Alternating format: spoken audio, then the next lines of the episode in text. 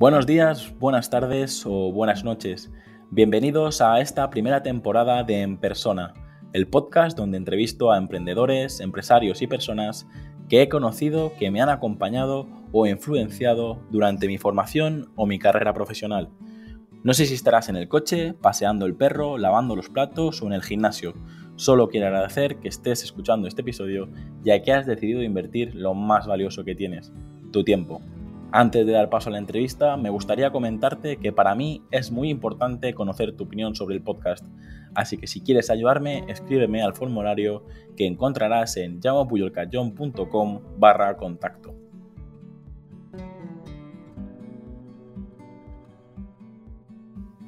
Hoy conocemos a Jorge Morey. Él es un apasionado de la tecnología y el derecho presta servicios legales especializados en nuevas tecnologías desde su empresa Términos y Condiciones.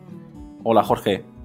Hola, hola Jaume y gracias por la invitación al podcast. Encantado de estar con vosotros y con los oyentes y, responder al cuestionario tan chulo que habéis planteado.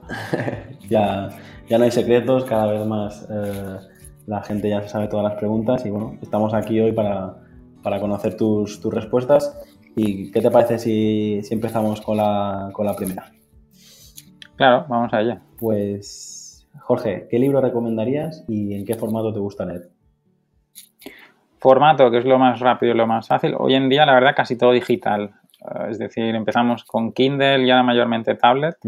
Y papel, la verdad es que yo reconozco que he pasado, o sea, he dejado casi de usar el papel, o sea, muy poquito. Y mm, libros, yo, o sea, lo pensaba un poco partiendo un poco de la edad.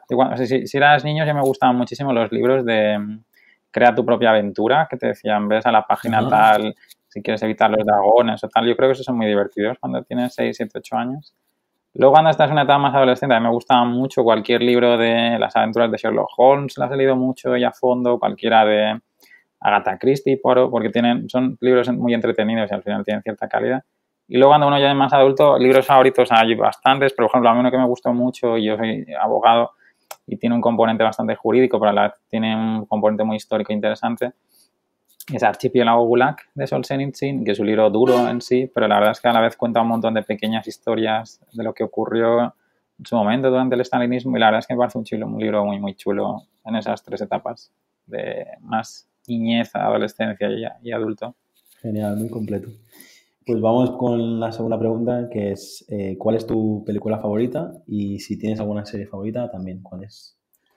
A ver, um, a mí me gusta el género, la verdad es que me gustan bastantes, pero yo en general me gusta mucho el género de la ciencia ficción. Entonces, la primera, primera, en general es una lucha entre Blade Runner y 2001, una vez al espacio, está ahí, ahí. Pero luego también me gusta mucho la animación y entonces si tengo que elegir como un top 3, animación japonesa de un estudio que se llama Ghibli, que es quizá muy conocido. A mí me gusta mucho Porco Rosso. Porco Rosso es una, una, película muy chula y de hecho me acuerdo, me acuerdo de la primera vez que la vi desde niño, solo el dibujo de las nubes me gusta. Entonces, por ciencia ficción me quedaría Blade Runner 2001 y por animación me quedaría con Porco Rosso. Y luego series, a mí me gustó muchísimo y de hecho me, me enganchó mucho al mundo de Internet uh, en sus años y los foros y demás uh, perdidos o Lost. De hecho, yo soy todos los que defiende su final, entonces ese es un tema que es un tema interesante. Um, y luego más modernas, o sea, más modernas, o de una época similar, Los Sopranos, yo si tuviera que hacer lista, a mí la verdad es que me gustó mucho, mucho, muchísimo. Y más, más recientes, más miniserio de estas series de pocos capítulos, me gustan mucho Heridas Abiertas, que salía Amy Adams, y es una especie de thriller de misterio con un pasado bastante grande. Pero vamos, eh, esas dos, Perdidos y, Los Sopranos, podríamos estar hablando horas. Muy bien. Y bueno, ¿Qué lugar te gustaría visitar y cuál es el, eh, y cuál es el lugar donde, donde has estado que te ha gustado más? A ver, ahora mismo el, que, el lugar que más me gustaría visitar, yo creo, entre varios, sería Japón, seguramente. Un poco la, cultura japonesa. Estudié varios años japonés y, de hecho, lo estudié pensando en, llegar a ir allí un tiempo y un poco estar y conocer la zona, porque a veces, eh, o sea, Japón es un sitio al que puedas ir con mucho inglés, porque al final, más allá de algunas zonas muy céntricas, no es muy útil. Y la idea es vivir en la ciudad al máximo. Entonces, Japón sería definitivamente uno, por un poco la cultura y, y múltiples cosas que tienen. Y de los que he estado, que me ha gustado mucho, A mí me gustó mucho Stonehenge, es decir, Stonehenge en, en Inglaterra. Hay, hay, la, la, hay una excursión típica de Stonehenge, que es alrededor de Stonehenge, pero durante dos, tres veces al año hacen una muy corta de 20-25 minutos dentro de Stonehenge y para muy poca gente. Y la verdad es que esa me pareció un, una sensación muy, muy, muy extraña y muy chula de estar dentro de un, de un edificio de más de 5.000 años. Entonces, eh, eso sí que, Wow. está, eso sí que está bueno. Bueno, yo te puedo decir que he estado en muy pocos sitios, pero en Japón he estado ¿Mm? y, y al final eh, mi poco inglés no sirvió de nada y es todo, fue, fue, fue todo mímica, pero al final el, el 90% de la comunicación es no verbal y te acabas entendiendo. ¿eh? O sea, yo Sí, no, eso comí, disfruté, seguro. dormí, ¿sabes? Y al final te- De hecho, eh, tengo que decir que en uno de los hoteles nos atendieron unas, unas, unas mujeres directamente con el Google Traductor, que, con un iPad y era una situación muy, muy, graciosa. Muy graciosa. Puede, puedes ir- si sabes un poco de, de japonés ya irás, irás sobrado. Sí, hoy, hoy la verdad es que ayuda mucho Google Traductor y cosas similares para moverse en casi cualquier país. Eso sí, pero Vamos con la número 4. ¿Qué reto todavía tienes pendiente de cumplir? Y de todo lo que has conseguido, ¿de qué te sientes más, más orgulloso? A ver, la verdad, reto me hace ganas muchas de hace un tiempo y, y lo sigo retrasando, pero tiene que caer pronto y nunca mejor dicho caer, es lanzarme en paracaídas. Oh. Me hace muchas ganas eh, eh, el hecho de, no sé, de... Porque he probado, estado- he viajado en globo, he viajado en helicóptero, obviamente en avión y demás, pero el, hecho de lanzar en paracaídas es algo que me atrae bastante, entonces ese es uno, pero que por X circunstancias no se ha llegado a cuajar, pero yo creo que llegará. Y luego, um, de lo que me siento más orgulloso, um, bueno, yo, o sea, acabé muy contento de casi, hice un viaje en su momento, que era un viaje un poco así entre de, de descubrirse o autodescubrimiento y algo más, casi a Estados Unidos, un viaje que duró casi un mes por mi cuenta solo. Y la verdad es que fue un proceso, un proceso interesante como viaje. Entonces, ese, ese, ese tipo de, excursión fue, fue la verdad bastante, bastante enriquecedora de eso, así que me siento, me siento contento por todo lo que implicó y el hecho de irse y volver. La verdad es que me pareció muy chulo. Muy bien. ¿Y qué le gusta hacer a Jorge Morey con el tiempo libre? ¿Qué- ¿Con qué te pasa el tiempo volando? A ver, um, a mí me gusta, ya digo, soy abogado y al final eh, el- es un poco hobby friki, pero de verdad me gusta leer términos y condiciones. Y he leído a, a- a docenas, yo diría ya más centenares. Pero en general porque me gusta leer, o sea, obviamente dentro del hobby entra a leer, ya digo, ahora un poco más en digital.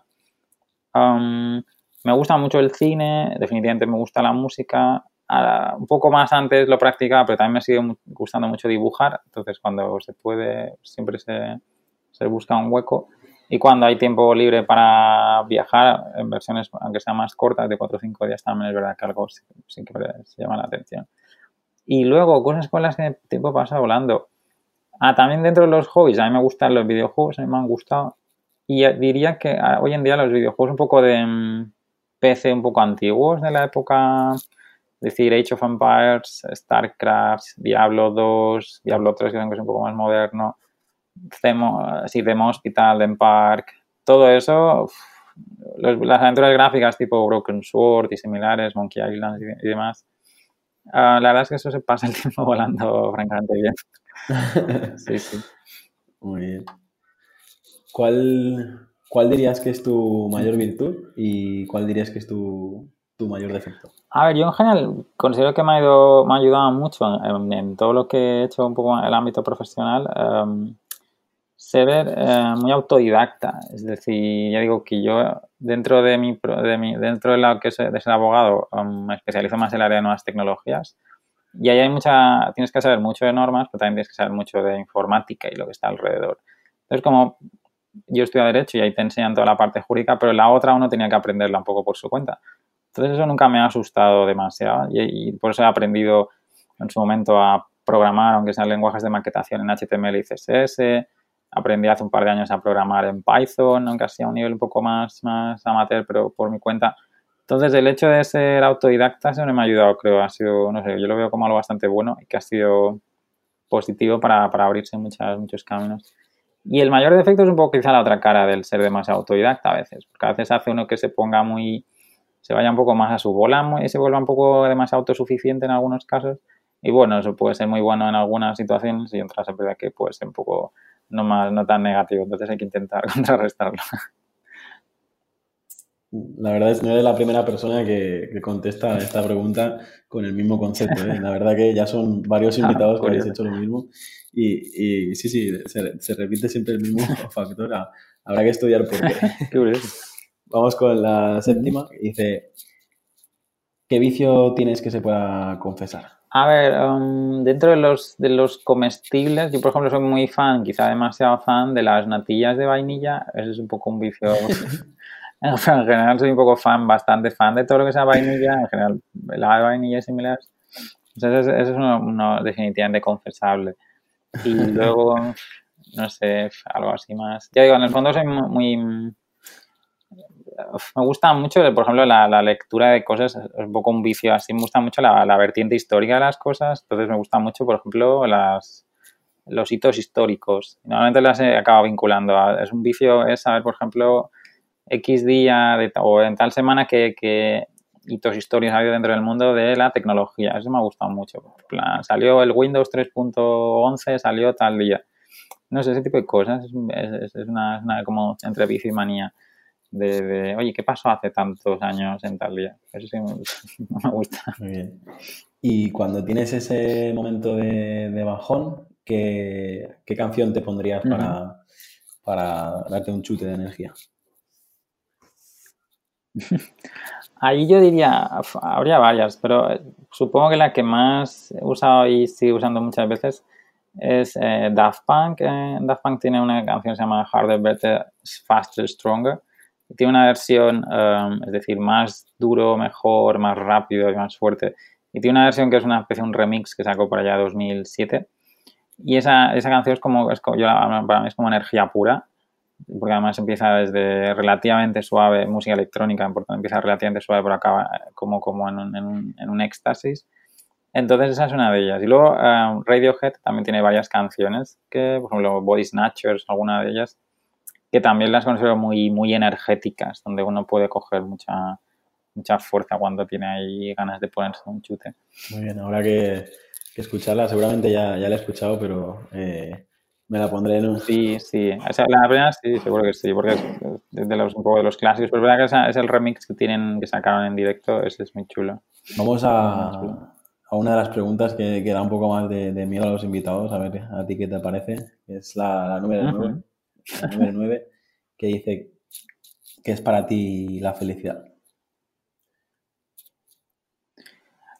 Yo, o sea, yo soy un poco a veces de cosas sencillas. Yo para mi felicidad es poder levantarme a las 12 del mediodía un sábado. Eso es francamente felicidad. O sea, pero en el fondo no, no sé, nada, que uno se pueda sentir a gusto consigo mismo, que eso pueda al final del día dormir tranquilo y tenga los recursos necesarios para poder darse algún pequeño capricho y poder y al final tener salud, que también es importante, pero vamos, al final cosas muy sencillas para mí al final son, son lo que podríamos resumir como felicidad, nada especialmente destacado o, grandioso, la verdad. Si pudieras, ¿qué consejo te, te hubieras dicho desde niño? ¿Qué, le darías o qué le dirías a, tu yo de niño? Yo creo que le diría que aunque es bueno que estudie y, tiene que hacerlo, que al final del día, sobre todo en el mundillo un poco, si al final no se dedica un poco al mundo empresarial, que estudie un poco menos y socialice más. Porque al final del día el hecho de, de tener eso, una red de contactos grande y simplemente hacer el hecho de tener más amistades socializar más, puede ser muy positivo, más allá de desarrollo personal, con el tiempo también incluso el desarrollo profesional. Entonces yo le diría un poco eso, el hecho de, oye, sí, estudia y ser responsable, pero sin, sin quizás ser en exceso responsable. Y eso, eso sería una de lo que diría. No, al final las, eh, lo que tú comentas, ¿no? Si empresario, tienes que tener estas habilidades sociales para, por ejemplo, hacer networking y, y, saber, saber estar. Sí, aunque no, no, lo enseñan normalmente ni en las escuelas ni en las universidades, te centran mucho en el, no, tienes que acumular mucho conocimiento. Y a mí, o sea, en general, siempre lo digo, me dijeron tantas veces que el saber no ocupa lugar que me lo acabé creyendo, es decir, al final entonces, se me ha gustado mucho y me ha gustado mucho saber cosas, pero al final del día hay que, yo creo que equilibrar eso es, importante. ¿Y cómo crees que será el, futuro? No, tu futuro, sino el futuro.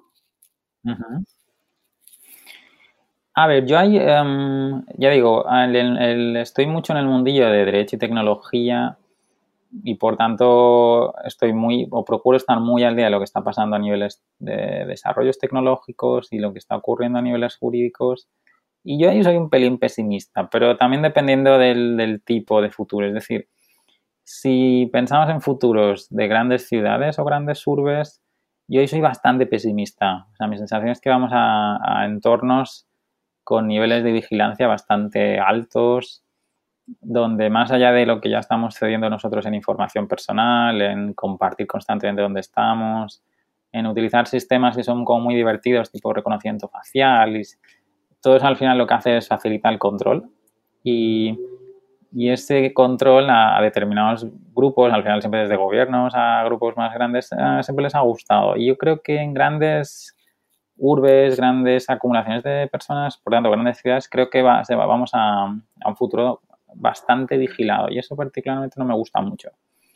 A la vez creo que en el mundo, si sobre todo arreglamos un poquillo el tema climático, que siempre está un poco chungo, sí que creo que lo que no sea grande, gran, gran urbe, sí que puede ser, lo veo un poco más optimista. O sea, yo sí, mi sensación es que el futuro va hacia, hacia que será un poco mejor y más positivo vivir fuera de la gran ciudad, sobre todo si tenemos acceso a la gran mayoría de recursos interesantes vía que te traiga un drone el paquete o que te conectes de cualquier lugar y tengas acceso con 5G o lo que quieras. Entonces yo en ese sentido veo un poco una parte, y la, verdad es que la veo bastante negativa, y la otra sobre todo la de las ciudades y el control y demás. Y la otra la veo un poco más positiva, si uno puede, tiene capacidad de, vivir fuera de las grandes aglomeraciones. Es un poco la, la idea ahora. Y bueno, voy a aprovechar para, preguntarte, ya que tú eh, conoces más información sobre esto. Yo me acabo de configurar que todos los bancos, que mi propio móvil, eh, entrar con el Face ID. ¿Crees que, que la he cagado, no? Haciendo esto. Eh, en parte sí, pero, pero depende, depende del proveedor. Es decir, Apple, por ejemplo, es uno que utiliza reconocimiento facial, pero ese, ese, lo que registra y el dato de donde lo recoge, lo recoge únicamente en el dispositivo, es decir, no está, no está recogiendo nada internamente que luego lo usen. Pero luego te vas, por ejemplo, a China, donde, por ejemplo, yo qué sé, eh, bueno, o hace muy recientemente en Japón se están instalando sistemas de reconocimiento facial los taxis para que cuando entre el pasajero reconozca si es hombre o mujer y en función de eso, en la pantalla del asiento de detrás le salga publicidad dirigida a una persona u otra ese tipo de cosas o las muchas instalaciones variantes que tiene China de constantemente vigilar a la gente, ahí es el punto que yo no veo tan, tan positivo. Entonces, no tiene por qué ser utilizar reconocimiento facial ahora para acceder a, una cosa que está en teoría muy vigilada, porque al final eso es como poner la huella o poner una contraseña más o menos que no conozca. Es más el entorno y lo que está pasando hacia el entorno, es decir, pues, que los aeropuertos utilicen reconocimiento facial es muy divertido y se supone que hace más fácil los accesos, pero es, necesario. Es decir, tengo que ceder yo más de mi privacidad y que me puedan controlar con más facilidad simplemente por ganar uno, dos o tres, cinco minutos de, espera. Eso para mí es el, riesgo. Es como los supermercados que hay en China, ¿no? que he visto que puedes ir a comprar sin, dinero y sin nada, te, te reconocen la cara y automáticamente pagas y, y, te vas y no tienes ni que, ni que hacer cola ni nada, simplemente... Sí, sí, sí, es decir, WeChat emplea sistemas de esos y luego también parte de ese extremado automatismo y más vigilancia acaba en eso, en automatismo. Y automatismo es al final... Um, Menos personas. Que también creo que va a ser un problema el hecho de perder puestos de trabajo y que sepamos gestionar el una gran parte de la población que no lo que no sepa luego recolocarse o sobre todo que no la sepamos reeducar, que eso creo va a ser un problema serio. Pero Y si tuvieras la oportunidad de, enviarte un, mensaje para el futuro, para el, eh, Jorge de 80 o 90 años, ¿qué le dirías? Buah, enviarle un mensaje de, ahora, o sea, yo ya tengo 37 y sería desde ahora enviárselo al futuro. Mm, no sé, yo le diría, intenta comprar una isla o algo así, o alquila una isla, en plan, para aislarte hasta cierto punto. Podría ser un mensaje. La siguiente pregunta dice, ¿a quién te gustaría conocer? Ya sea un, un familiar que no has podido conocer o, un personaje famoso que, que, te gustaría haber conocido o conocer. Mm, antes de cuando de más joven estudiaba durante la carrera um, filosofía y eso la verdad es que tenía como mucha curiosidad por conocer a, filósofos, me hacía mucha gracia, pero a veces me, hacía gracia el, conocer, o sea, en plan, ¿cómo a ser esta gente que escribía estas cosas en su día a día? Me acuerdo, se, lo pedía a mi profesora de filosofía, en plan, pero Platón tuvo hijos y hacía una vida normal, más allá de, escribir todo esto. Entonces, alguno de ellos me hubiera gustado. Hoy y supongo que algunos de esos personajes también me haría gracia de intentar conocerlos. Y hoy en día, la verdad es que me, parecería guay un día eh, conocer a Nadal. Más allá de verlo jugar así, más allá de que sea mallorquín y eso. No sé, tiene una serie de, de, de, valores y una, o sea, tiene una fuerza de voluntad que me parece como, como como este, la, idea, el concepto ideal de fuerza de voluntad. Entonces, no sé, el poder intercambiar inquietudes sobre eso creo que sería, sería curioso.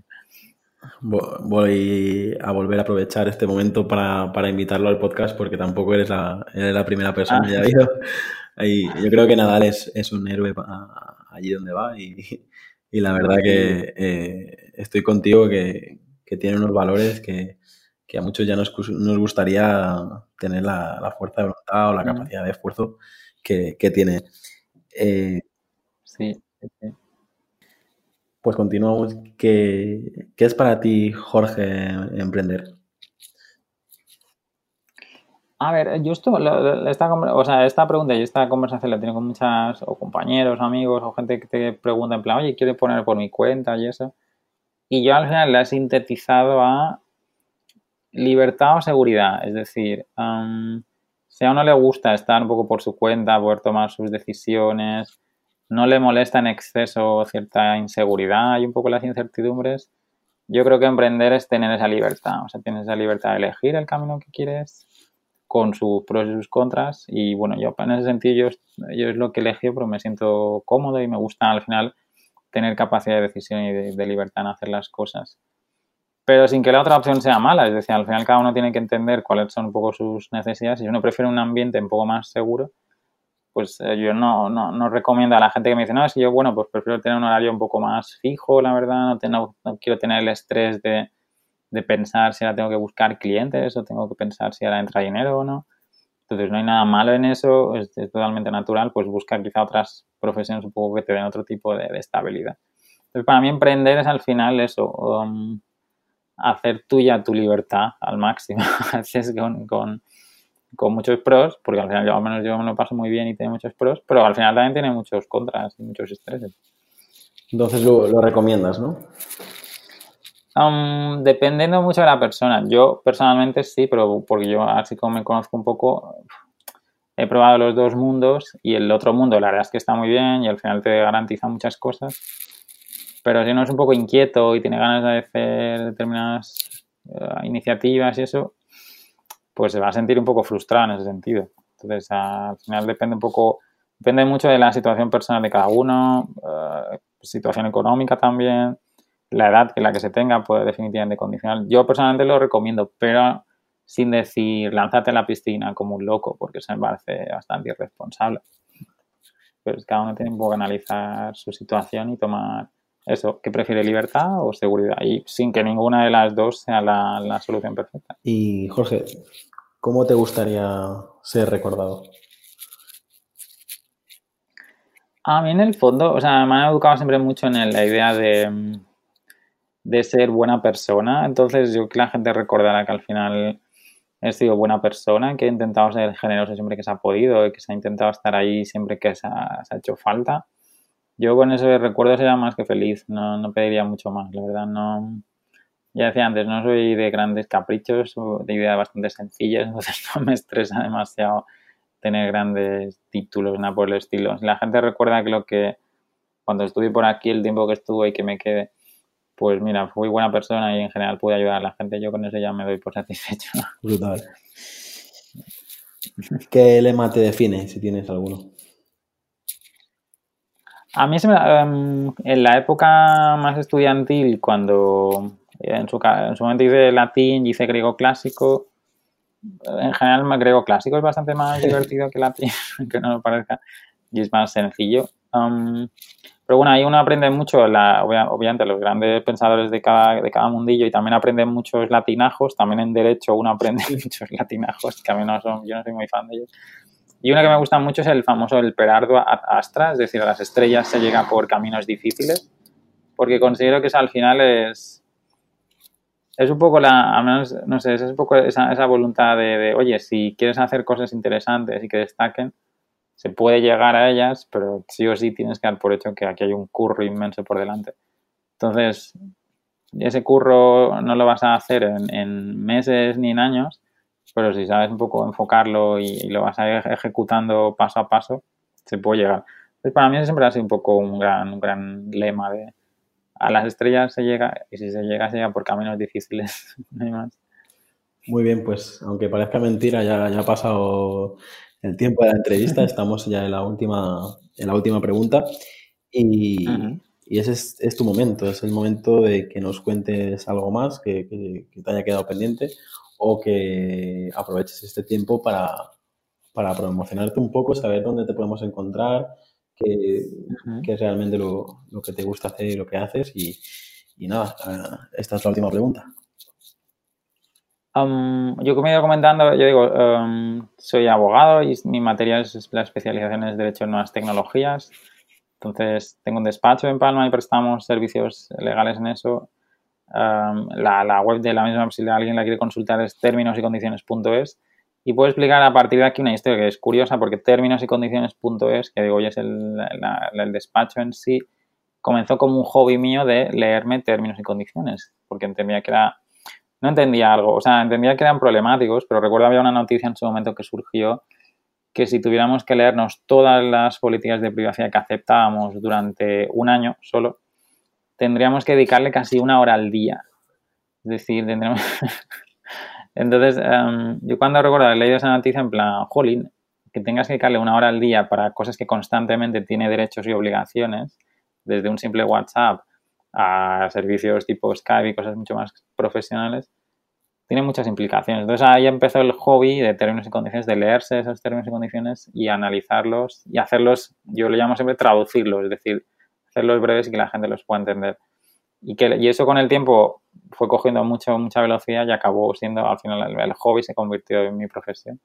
Entonces, eso es un poco, ya nada, simplemente por, por acabar, dado historias francamente curiosas, es decir, leerme términos y condiciones ha hecho que, por ejemplo, detectáramos por allá 2012, creo, 2013, Apple había comprado una empresa cinco días antes de que se anunciara oficialmente la compra. Es decir, porque la empresa comprada, nosotros la monitorizábamos muchos términos y condiciones y lo hacemos todavía, cambió su política de privacidad diciendo que ahora eran propiedad de Apple. Y yo compartí, me acuerdo del tweet diciendo, oye, esto es porque están, era una empresa llamada Topsy, que se dedicaba a la, a la analítica de Twitter, y pensaba yo, ¿esta gente por qué está diciendo que ahora son de Apple si son suyos, van por su cuenta? Y cinco días después sale una noticia de Apple compra por 400 millones de dólares o algo así, um, Topsy. Bueno, eso se podría haber utilizado como información para hacer negocio, por ejemplo. Y de estos ha habido muchas eh, relacionadas con ese mundillo de leerse cosas que están ahí, que aceptamos en cuestión de segundos y que tienen al final implicaciones. La verdad es que hay historias bastante curiosas. Pero vaya, eso, eso es un poco ¿Y mi cierre. Habías, ¿Había un caso que, te ha hecho tener un poco más de, de visibilidad a nivel nacional, ¿no? Con el blog. ¿Lo puedes compartir? O...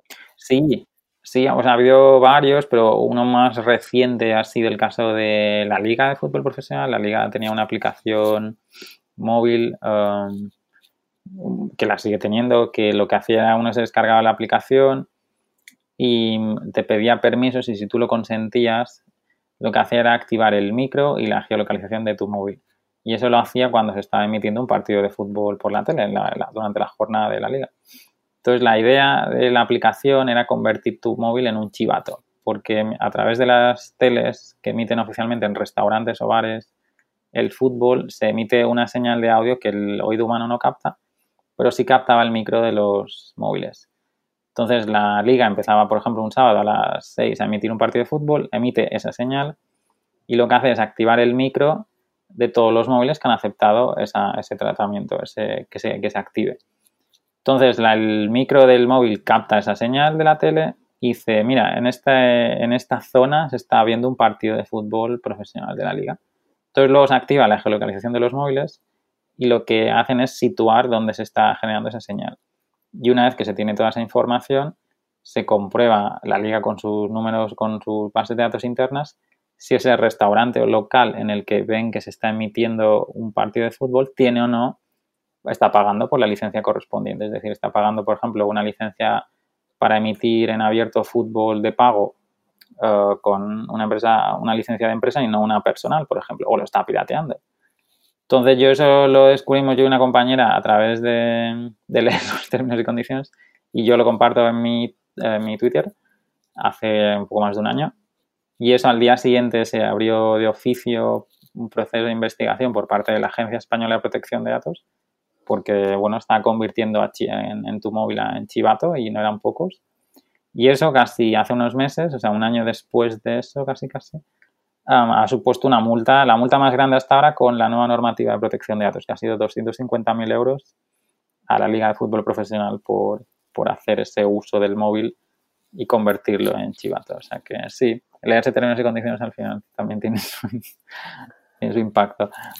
Genial, yo quería que, que, contaras esta historia porque a mí, a, mí me impactó mucho y estoy seguro que a, todos los que nos escuchan también. Y, y nada, eh, de aquí, desde aquí recomendar tus servicios y, y, si quieres ya para despedirnos, eh, ¿dónde te podemos encontrar? ¿En qué, qué, en qué, redes sociales eres más activo? Y, uh, yo escribo o participo mucho en Twitter. O sea, y podéis encontrarme ahí como Jorge-Morey con doble L, ahí es una. en términos y condiciones.es veréis todas, tanto las del despacho como otras. Y luego también uh, participamos bastante profesionalmente en, en, LinkedIn y últimamente hemos empezado también a trabajar bastante Instagram. Y allí tengo tanto perfil más personal como tenemos también un perfil más profesional para otro tipo de contenido y para un público muy concreto al que intentamos llegar, público muy joven que también esté interesado en cuestiones jurídicas. Por lo tanto, Twitter, Instagram, LinkedIn, quizá ahora mismo son las tres donde más estamos.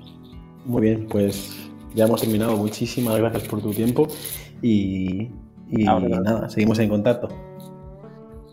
Claro, gracias a vosotros, chao. Hasta aquí el episodio de hoy. Si te ha gustado la entrevista, no olvides compartirla en redes sociales y valorar el podcast en iTunes, Evox o Spotify para llegar a mucha más gente. Recuerda, para enviarme tu opinión sobre el podcast, escríbeme al formulario que encontrarás en llamopuyolcanchon.com barra contacto. Encuentra este y todos los demás capítulos en enpersona.com.